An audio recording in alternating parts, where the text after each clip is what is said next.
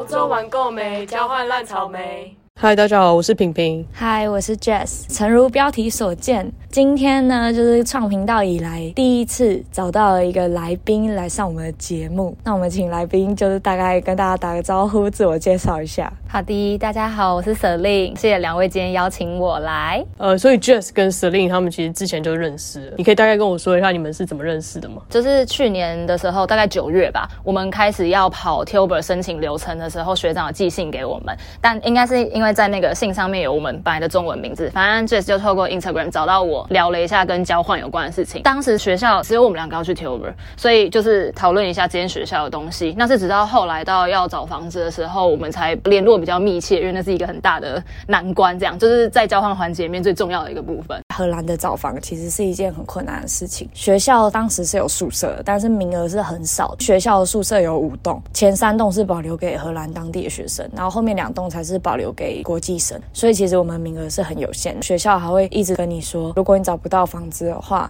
强烈建议你取消你的计划，请你不要来荷兰，就是会让人觉得很紧张。对，从一开始信就讲的蛮明白，找房子是你自己的责任，建议你在来之前的什么提前几个月之内一定要找好房子，不然会是很大的问题。然后他们也早早就寄信给我们，要正式抢房源是十一月底的时候，大概十一月初到中的时候，他们就有给我们一个十一月底的全球统一一个标准的时间，说你就要这个时间准时上去登入。这样，那我在抢之前是呃有听了已经在 Tuber 交换的朋友说这个房间会抢得很快，所以他就跟我说你一定要很准时的上去，突然会在五分钟之内就被抢完。我也有听已经在 Tuber 交换的朋友跟我讲交战手册，你就是一路一直按同意，按到最后就好了。所以当时就是系统一开放的时候，我就赶快进去，当时就琳琅满目，赶快随便先点一间，一路的按同意。到有一关是跟我讲说读完合约，然后同意的话才会再往下。看到读合约，我就觉得说，既然开始读合约，那就代表我抢到了，因为读合约是需要慢慢读的嘛，没办法一路这样子按下去，所以我就停在那个页面，然后开始跟我的亲朋好友说我已经抢到了。这样真的会有人读合约吗？不是，通常都是直接按同意哦。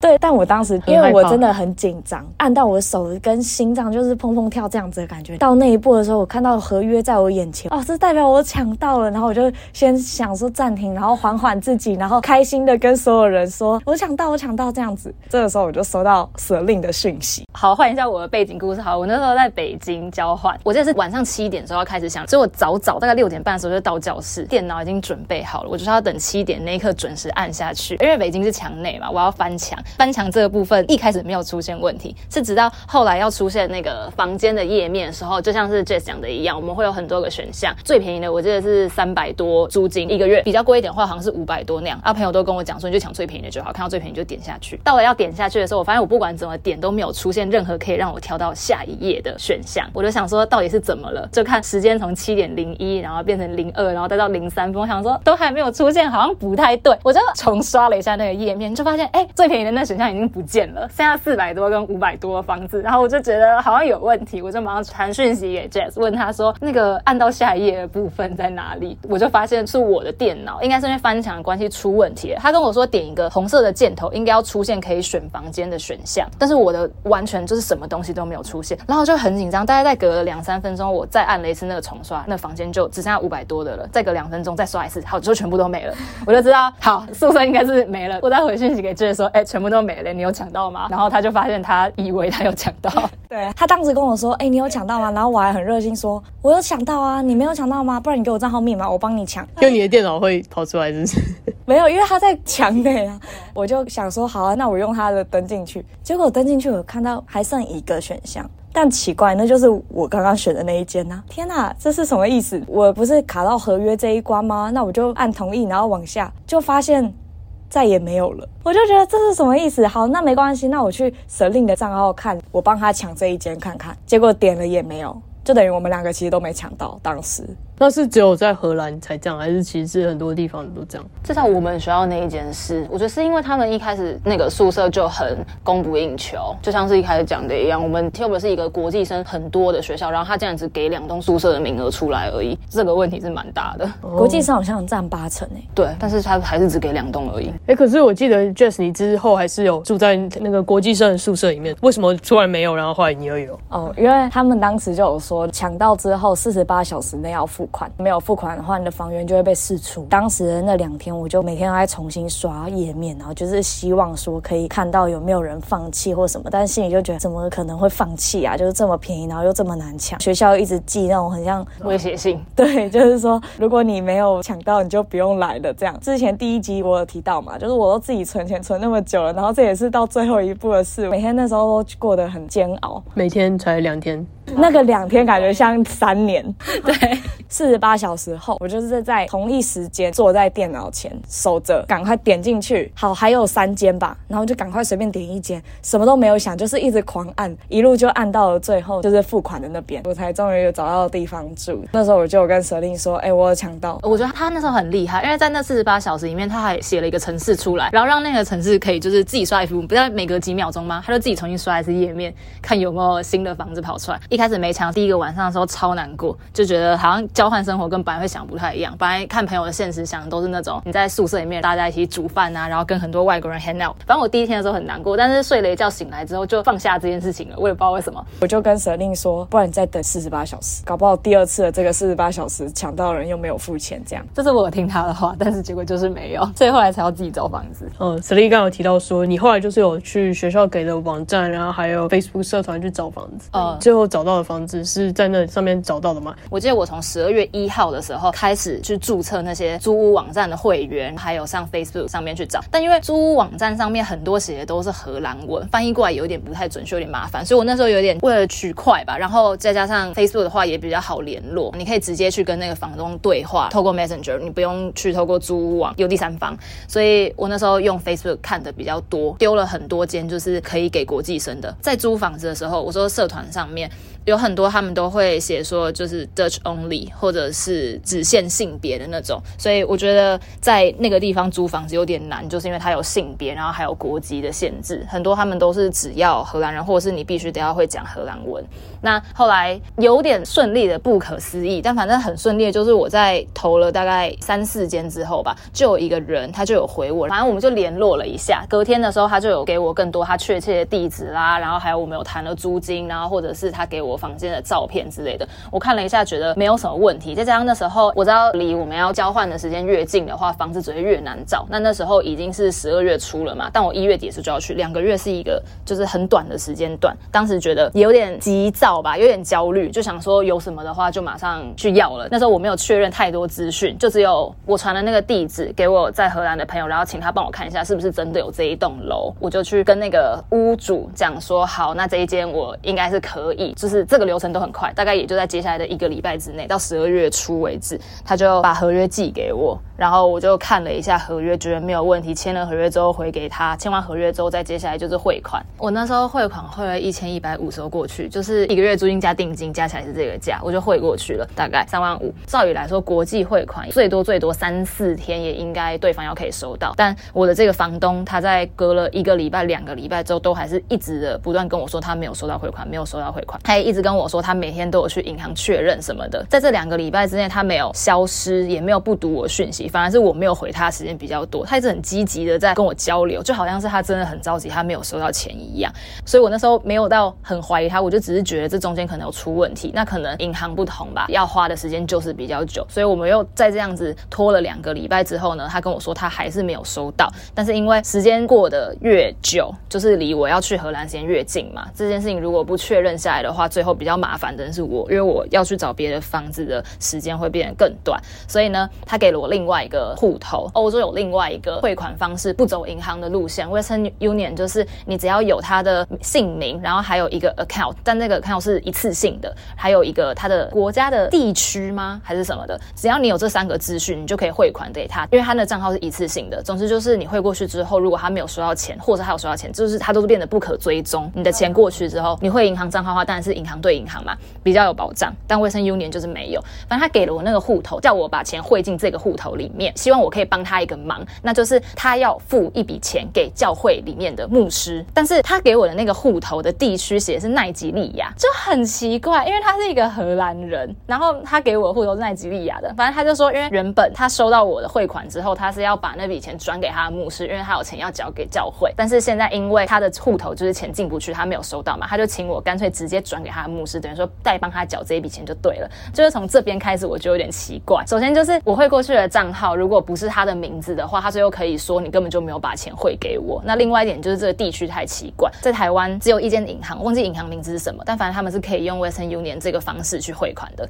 我请我家人去问了，然后对方就是银行的行员直接跟我说他们没有办法帮我汇这笔钱，就是因为奈及利亚有太多诈骗，他们看过太多，那个行员当下就断定说这个一定是诈骗，就跟我爸妈说我们没有办法帮你汇这个钱，证明就是在骗钱的，然后我们还帮你被骗，就没办法。所以你其实不一定是被荷兰人骗。你可能是被奈及利亚那边的人，然后还用网络上骗你，这样吗？对，这就是后来我说为什么会说前面我好像找房子找的太急躁，就是因为后面发现有很多东西其实应该要先确认的。比如说我一开始就应该要要他的护照，我后面就是觉得他应该是骗子之后，我去要更多的资讯出来。比如说就是他的护照，我去查了他那护照，甚至根本就不是荷兰人护照，是奥地利的。然后我就问他说：“你明是荷兰人，然后你为什么你有的是奥地利的护照？”然后他好像跟我说，他家里里面一边是荷兰，然后一边是奥地利，他在奥地利出生，所以他拿的是奥奥地利护照。所以这个人的身份整个就变得很不明确，就是他一方面他国籍不明确，然后我所知道他的资讯就只有他的 profile 而已，就是我有去要了他的地契，他就一直跟我说什么那个是他个人隐私，然后他说他之前租给别人房子的时候有被房客要过那个地契，然后结果最后那个房客反过来敲诈他之类，反正他就是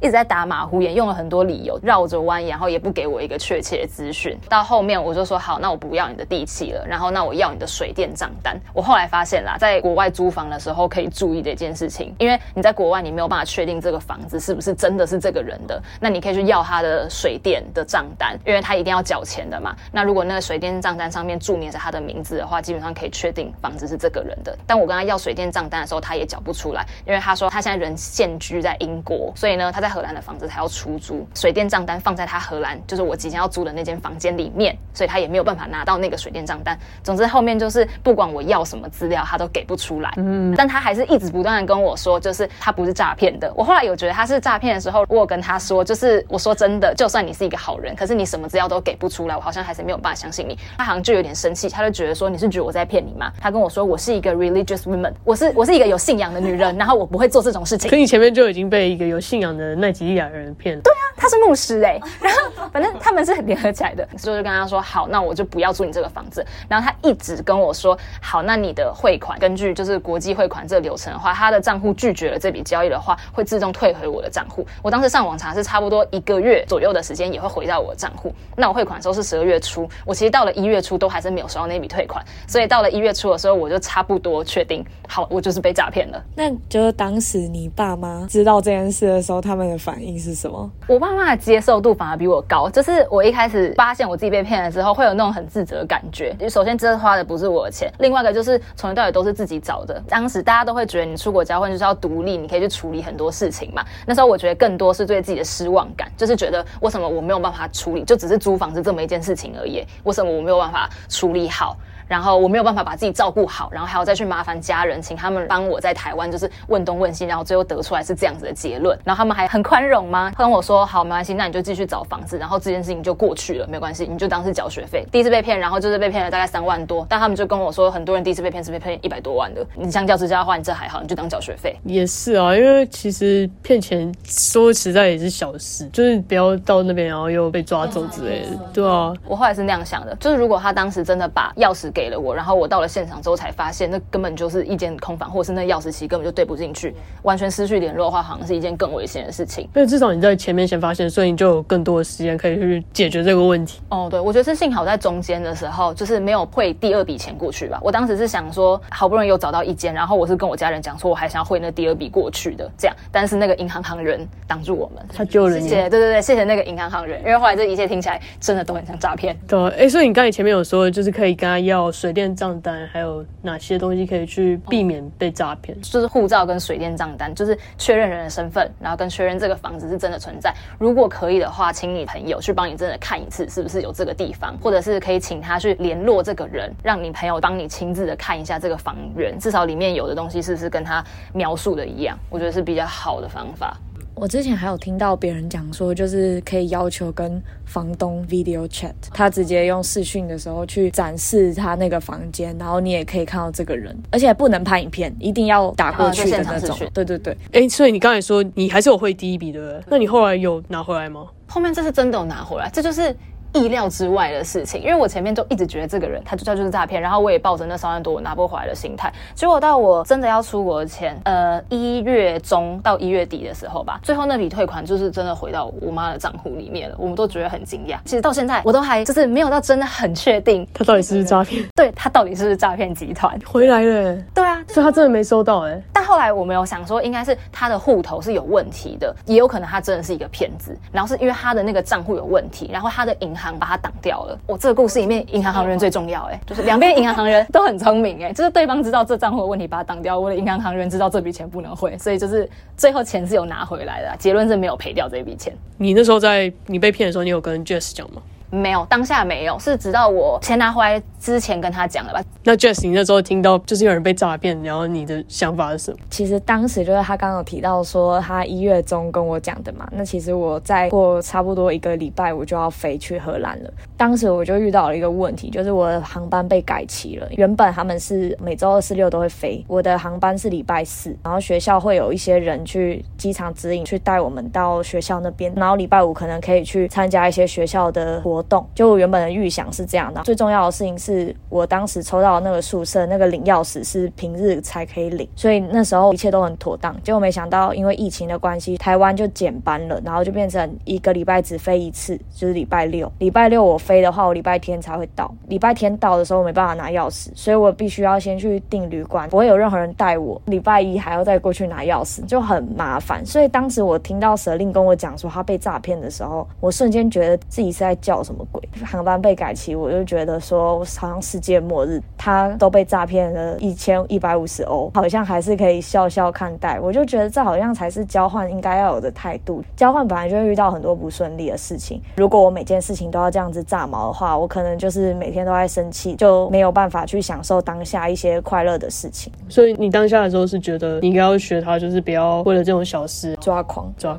对，OK，我也觉得也没有到就是接受度那么高啦，是因为我跟他讲的时候已经到了很后期的时候了，但就是在知道自己一开始被诈骗的时候，但心态是很崩溃。但我当时是觉得处理问题好像比较重要，房子都已经迫在眉睫，我也不能花太多的时间沉浸在我怎么被骗这种没有用的情绪里面。而且我觉得像刚刚提到，他说他有很多东西都应该要提前去要，但是他没有要。我觉得跟学校一直寄那个。信跟你讲说没有房子，对对对，他一直跟你说没房子就不用来，当然会觉得说刚好这个人回我找到一个救命草，我就赶快抓住了这样子。对啊，舍利，你最后还是有租到房子，对不对？哦，对，后来就是因为在 Facebook 上面被骗了之后，我就觉得不能再相信这个网站了。总之，我再下一次开始认真找房子是回台湾之后，大概一月二号开始吧。进了隔离之后，就是一样划之前那些租网，我在租网上面也是丢了一大堆的讯息出去，但是完全没有任何回有可能有一两个房东有回我，但是那个最后都不了了之。所以我最后的方法还是我一直在寄信回去问学校，真的寄了很多很多封信给学校，他们到最后跟我说哦，就是有一个很贵的，我没有想到我要去住这间房子，但是最后也是真的没有办法了，所以我后来就说好，那我就要这一间了。原本讲好，因为我是一月二十九号的时候要飞过去，三十号到那房间，我一开始跟学校说好，我是要从二月一号开始租，学校也跟我确定说好，那我们就从二月一号开始租给你。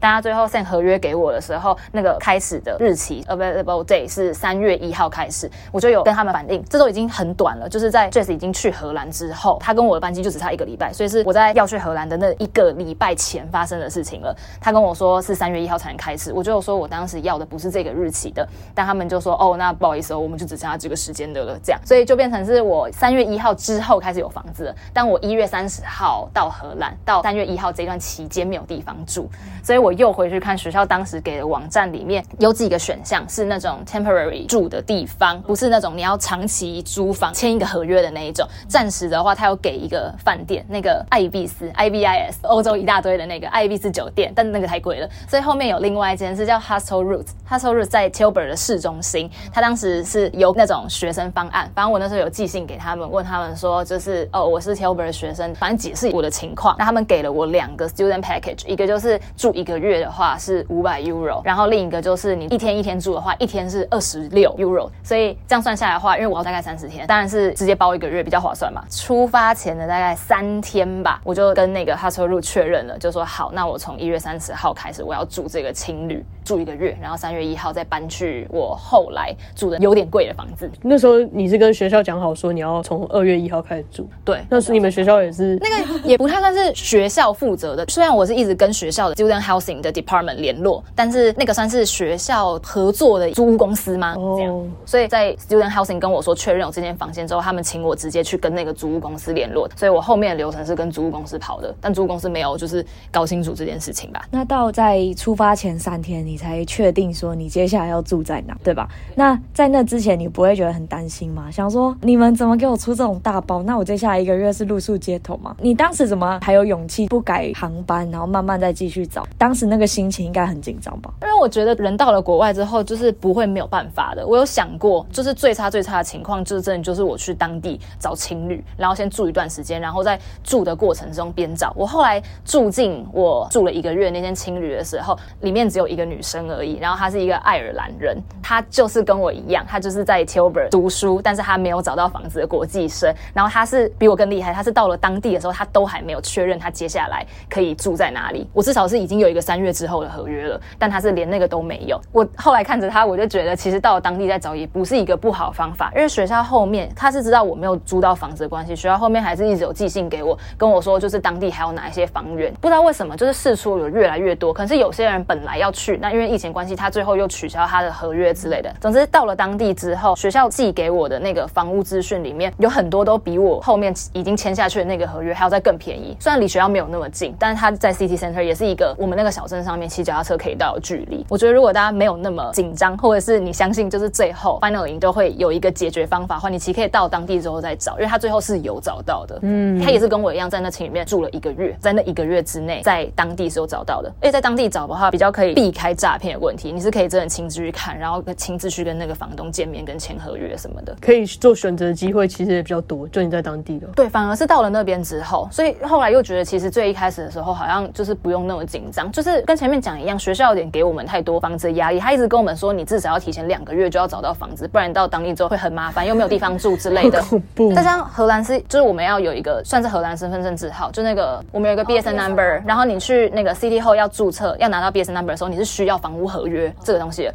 这就是为什么那时候要那么急的找房子，就是因为我们进去之后，大家都需要这个身份证字号，才可以跑后面一切的东西。如果没有那个的话，在荷兰会有点难生活。那你出国交换，你要住很久的时间吗？所以你会有很多的行李。那你在青旅的话，我记得情侣都是空间很小，然后自己个人能使用的空间也很少。那你行李是放哪里？哦，我真的就是敞开放在旁边。我觉得我超幸运，那一间是九人房，但是我搬进去的时候就跟我刚刚讲一样，我只有一个室友而已。所以在前面一个礼拜的时间，我都跟那个女生两个人，然后我们就霸占那个九人房，这超赞。然后我真的是睡我那张床，然后我的那个东西全部都打开放在旁边。我好，我觉得这可能警戒性有点低，是一个不应该要学的事情。但是我从之前到现在住青旅的经验里面，我都是直接把东西摊开丢在那，我从来都不觉得我东西会被偷。最重要的就是护照，然后或者是现金这种东西就会放在身上啦。然后电脑尽量的话可以随身背着。但我说其他那些不重要，就是你讲的其他，对对，就那些，我是就是敞开直接丢在那。然后我从头到尾都没有被偷过东西，还是因为太乱了，大家也找不到。也有可能，就是我 我觉得我自己有点就是占据那个角落的感觉，然后那个角落没有别人靠近。这一间房间也从来没有住满过，就人会一直来来去去。但是主人房没有住满过，是因为 Tilburg 它是也是人比较少的城镇这样。而且我觉得它有点大学城的感觉，最主要那边很多学生，然后或者是年轻人，然后因为那也不是一个观光景点，应该这样讲，所以不会有那种身份复杂或者是别的国家来的旅客这种情况不会太多。我觉得还是要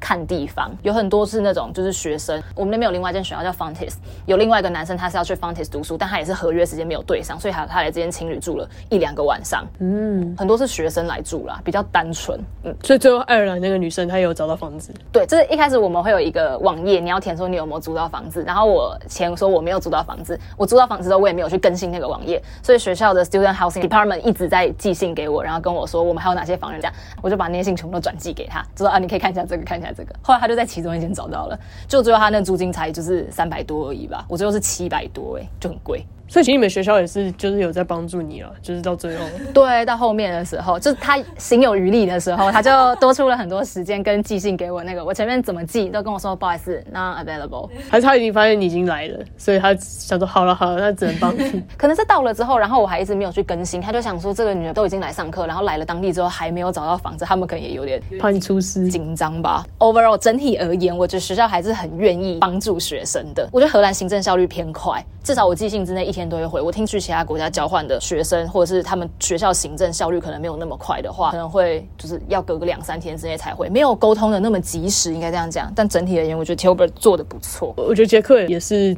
一个礼拜吧，一个礼拜有回就还不错了。你们是一天这样？我们可能一两天，我觉得。最多三天内一定会回。我记得当时我们两个都还在台湾的时候，你也有讲到这点，然后我就说你就写信问啊，你就说我已经写了，对啊，我就觉得他们 我是没有传出去啊，我一直看我到底有没有寄出去，明明就已经寄出去了。荷兰连签证都下来的很哦，不要再讲他的痛了。对啊，算了，签证你之后有机会再跟大家说。那哎，你刚刚有说你最后租的房子七百多吗？七百八十三一个月，好可怕哦，嗯，很贵。这感觉是总统套房，但真的住进去之后，它也没有总统套房的规格，但是它是有，我我觉得这个蛮好。的，它有冷气，就它的冷气跟暖气是合在一起的。就我所知，宿舍里面是没有冷气的。到了夏天的时候就很热，大家都在挨叫。然后我家是，就我房间里面自己有那个冰箱，然后冰箱里面是有那个冷冻库的，就是可以放冰淇淋。但宿舍的冰箱里面好像就是温度有点不太稳，冰淇淋放进去之后好像会融化之类的吧。然后我房间里面也是有自己的卫浴，然后跟呃洗碗机，然后厨房什么都有这样。但它只是不包床单、厨具那些东西而已。我一开始以为它会包厨具，就像是公共厨房那种。后来发现没有，应该要包吧？我住宿舍就是三百七十欧吧，它也是有包，就是我进去的时候是所有东西都有的，床单什么也都有含在这个里面。人住进去我就不用再添购什么了。嗯，但因为你们是就是公共大家一起用的，我后来有想过，就是它毕竟是一个私人的租屋公司，床单我觉得不包蛮合理，因为床单是一个就是你自己在睡的东西，很很私人，所以这种生用品不包其实偏合理。但厨具我觉得可以付一下，就是那种最基本的啦。但它是什么都没有啊！我去的时候他。跟我说要我多付两百五十欧，他才会帮我就是保这一堆东西。你已经付了七百八十欧，对，他还跟我说他要我多付两百五十欧，要付厨具，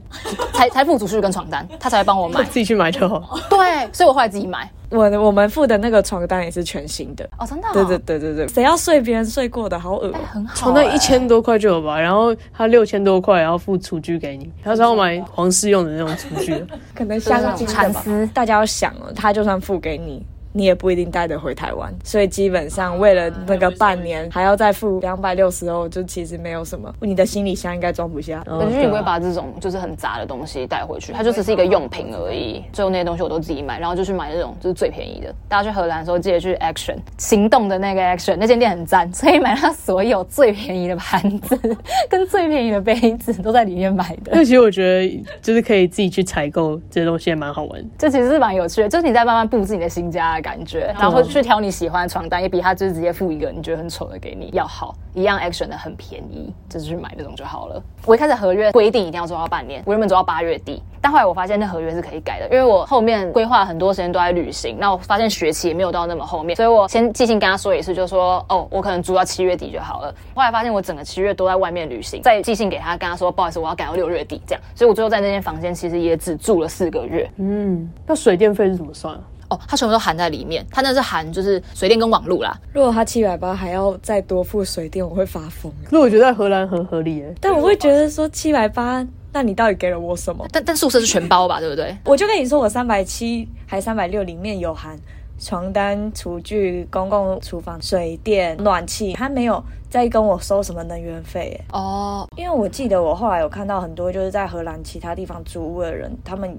也要付能源账单或什么，可我们不用，我暖气没在管。呃，对，就是一开始去的时候真的很冷，当然没有冷气的时候不会觉得很，我知道有很热的时候，然后我都在我家狂开冷气。有些时候会，但是荷兰风很强，很热的话就开窗户啊，出去外面吹风啊，因为外面。基本上吹一吹就觉得冷的要死，赶快回家。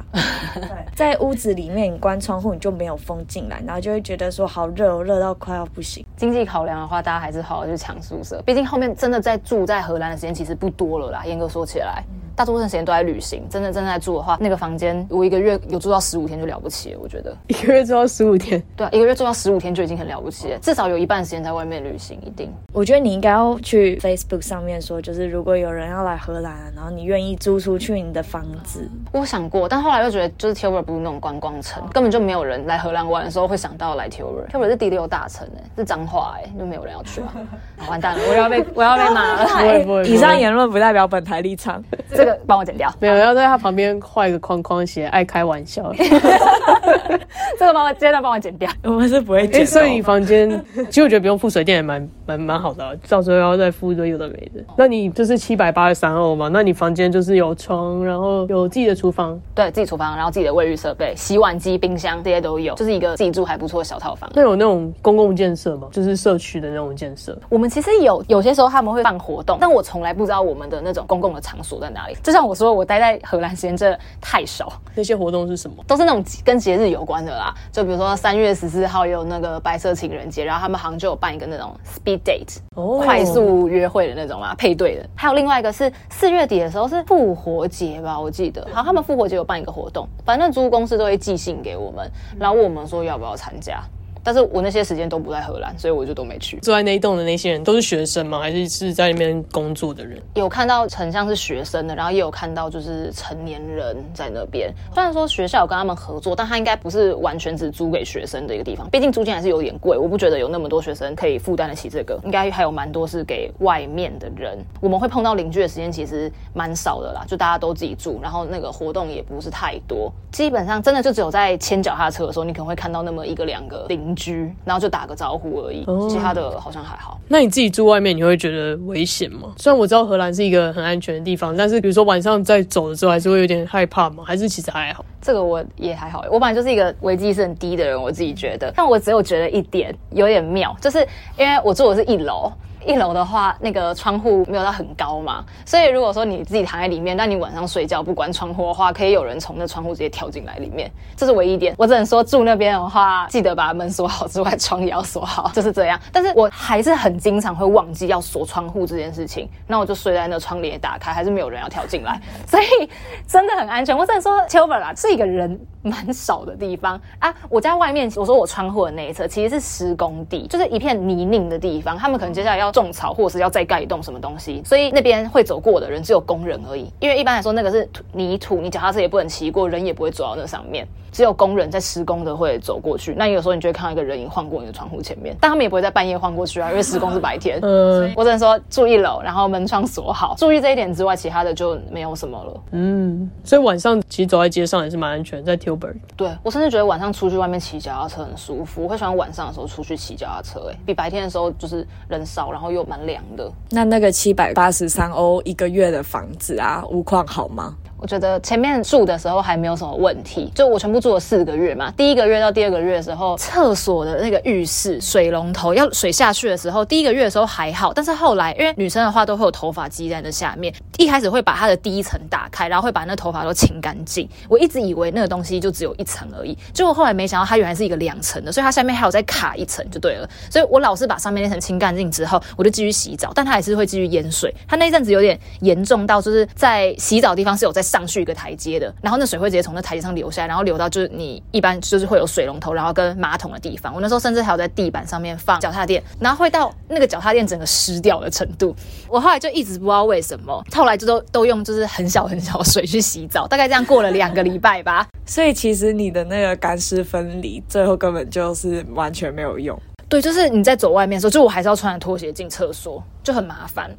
但我之前一直以为是那个排水系统的问题，我早就已经想要找人就来修或是看之类的。啊，是直到我五月初的时候有一个比较长的旅行出去，回家的时候打开玄关灯，然后发现玄关灯也打不开，就直到连我家灯都没办法亮的时候，我才想说啊，不行了，这个一定要找人来了，就很闹事。所以我又寄信去给那个租屋公司，那公司跟我讲说我们会帮你申报，但是他们的网站上面啦有一个表格，你可以自己去填那个申报表，他叫我以后自己去填那个表格寄给他们就好。好了。但我一开始是直接寄信给他们，反正后来他们隔了一两两天吧，然后他们就派了一个工人来我家，然后就看，他就跟我说是玄关，然后跟厨房那边的灯是同一个系统的，然后是因为楼上漏水的关系，然后有影响到那个管线，导致于他们那个系统有点跳掉或者是瘫痪之类。然后我又顺便请他看了一下我厕所为什么会淹水，他跟我说我教你怎么清这个厕所，我还想说我知道我就是把那个盖子打开，头发拔掉不就对嘛？然后直到他又把下面那个拔出来，我想说哇，竟然还有第二层哦，谁会知道？就那个东西很紧，你不会想到那是可以拔起来的。那照理来说不会有人去拔两层啊，通常不是上面那一层接起来而已嘛。后来他跟我讲之后，我就知道哦，他排水系统没有问题啊，他就只是头发卡在那边的关系而已。然后再隔了几天，这全部都是五月发生的事情。我住了第三个月，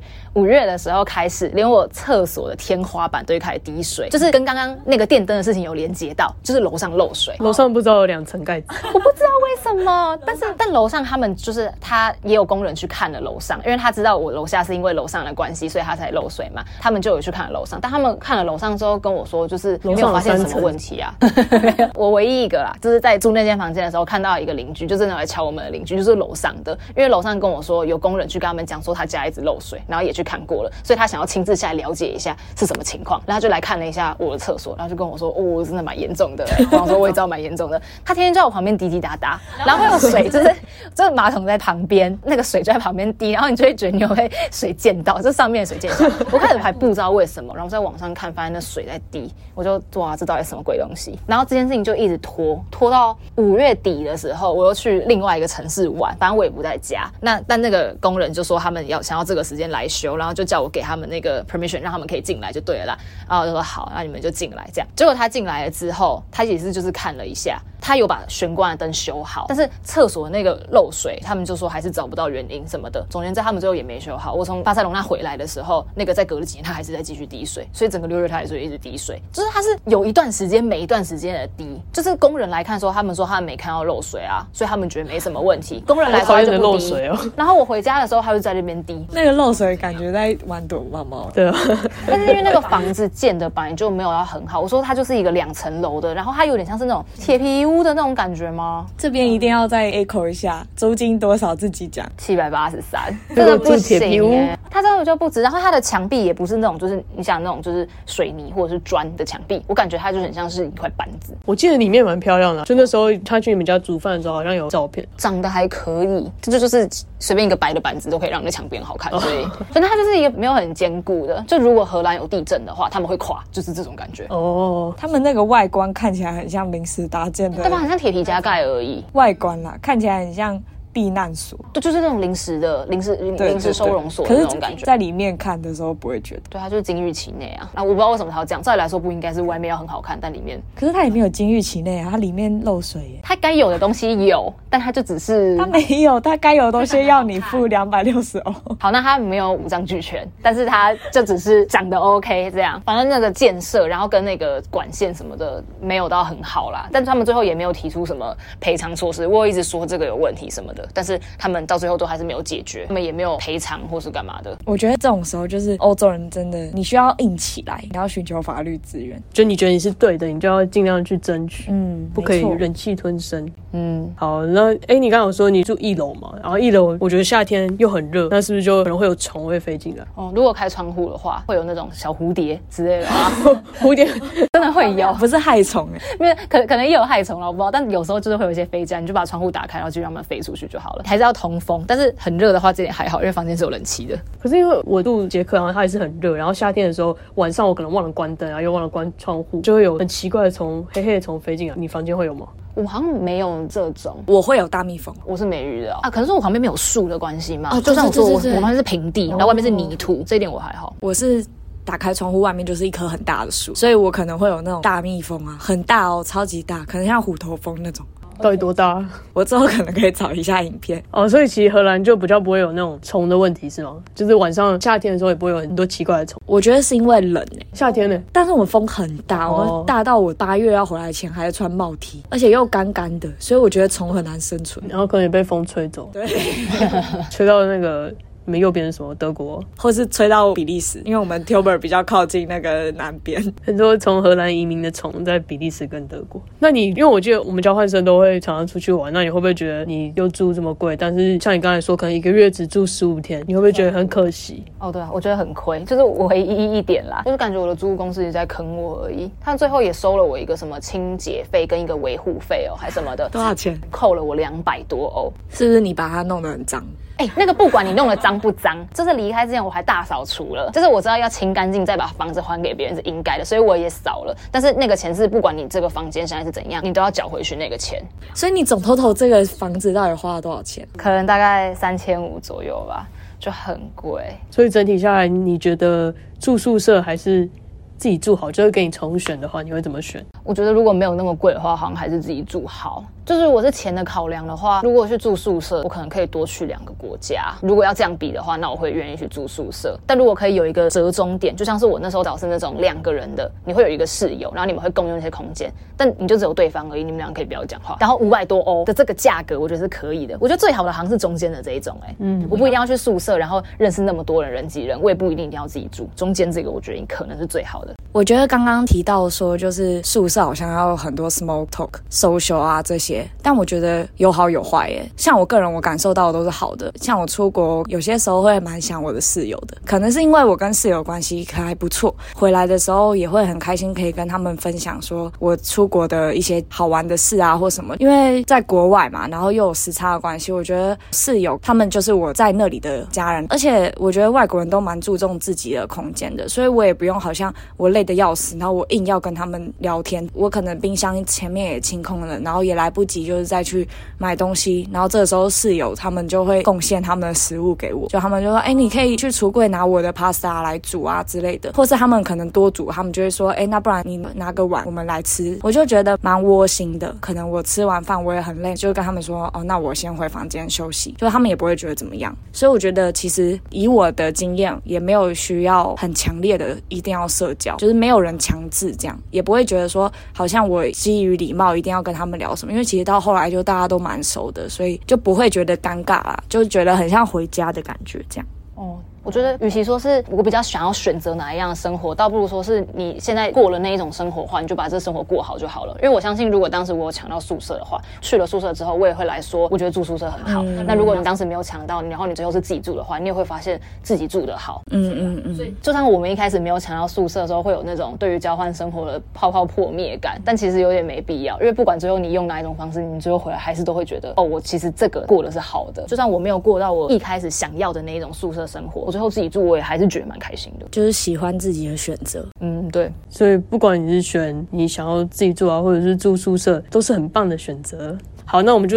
也是来问一些比较同整交换的问题好了。就你在交换花了多少钱，包括机票啊，然后还有你的旅游、住宿这些，你总共花了多少？哦、首先因为住宿租金的关系，我应该会比原本大家想象的那个交换生活还要再花了就是更多的钱吧。我猜我自己估的话，我觉得有到五十万新台币以上。可能有到到六十左右吧，这样是多少？六百欧，一万六百欧。然后我玩的地方又比较多，有些比较贵，所以你去了几个国家？应该有到二十几个，我想。那很多哎、真的很多、欸我觉。得差不多是差不多是二十左右。他旅游去了一些很贵的地方，就可能希腊、啊、埃及这种。哦，有一些是那种你会愿意花钱的国家，希腊我规划很完整，我知道那个我有认真的算，我大概花了一千三百欧在十天旅行里面，那大概一千三。然后最后一趟我去埃及的话，抱团，然后那个我缴了大概一千五百欧左右，这两个是主要最贵的。然后还有英国，但英国很坑，那就算了，大家去都很贵。但是旅游里面就是把那住宿钱省下来，然后但是景点什么的或是门票就是不省，好好看。嗯，所以假如有想要自己在外面租房子的交换学生，那你就可能准备四十万左右嘛。如果如果不要玩那么多的话，对对对，OK，我自己想要再多加问一个问题，就是你在交换这段时间，你有没有什么样的成长，或者你个人上有什么样的改变？我觉得是我在知识面或者是心灵层面上面都有比较跟过去出国时候不一样的想法吧。我上一次当志工的时候，跟当时一起当志工的伙伴啦聊天的时候，就外国人很多是土耳其人，他们都可以讲很多跟他们国家自己有关的历史，或是他现在对世界看法之类的。但当时我们都还蛮年轻，就是十八十九岁的年纪而已。那个时候我发现，就是我没有在这个层面上可以有比较多的见解嘛。但这一次出来之后，我比较认真看这方面的事情，就是欧洲是一个几千年历史、人文底蕴很强的地方嘛。那在这边很大一部分占的是宗教，从荷兰是基督新教开始，在后面我去耶路撒冷，然后多数是犹太人，然后再到后来去埃及看了很多伊斯兰教清真寺。欧洲有很多集中营，这一点是我以前不太会特别着重的方面。整个欧洲都蛮有二战色彩，可能是因为二战也就是近百年内最大的战争关系吧。读了很多跟犹太人迫害还有二战有关的历史，是我在这次之前比较没有发现。也没有想到我来这边会学到这些东西啦，就连在荷兰里面都有集中营，那更不要说更大的，就是那个呃 Krakow 波兰的那一个这样。另外的话，我觉得心灵层面上是比较不在意别人的眼光吧。在之前，我花很多时间在社群媒体上面，我自己觉得还在台湾或是在北京的时候，有点关注别人的生活是什么。但来这里之后，可能玩的时间比较多嘛，比较充实，反正我花的时间会越来越少，根本就没有那么多人在关心你过得好不好。我交换钱的时候就。有想过出国的时候是不是应该要把自己过得很多彩多姿？我一直觉得别人会透过社群媒体来检视你是一个怎么样子的人。如果说你已经花钱出国交换了，他们就会觉得那你玩也没玩好，然后你学行也没有学到很多。交换学生甚至是没有拿学历回去的嘛？别人会觉得你浪费这半年。但我在这一年之后学到事情就是，不管别人有没有觉得浪费好了，别人可能有觉得浪费，但那也不关你的事。但更多的可能性是，别人根本就不关心你过得怎样，所以他也不会觉得你有没有浪费这半年，减少很多比较心态吧。我觉得是，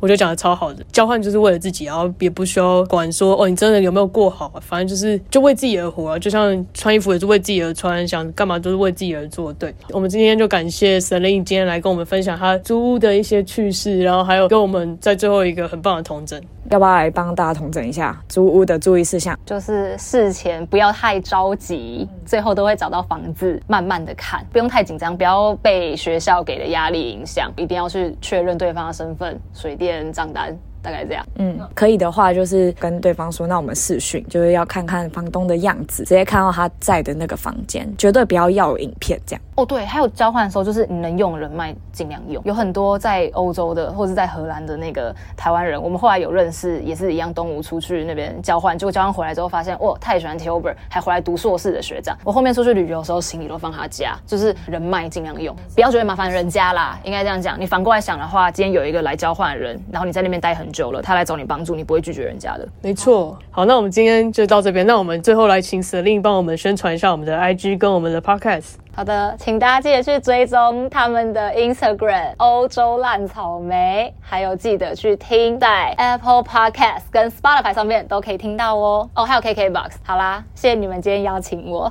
耶，谢谢。那今天就先到这边，如果有什么问题，也就欢迎私信我们 Instagram。那我是 Jess，我是平平，我是小丽，啊，我们之后见，拜拜，拜拜。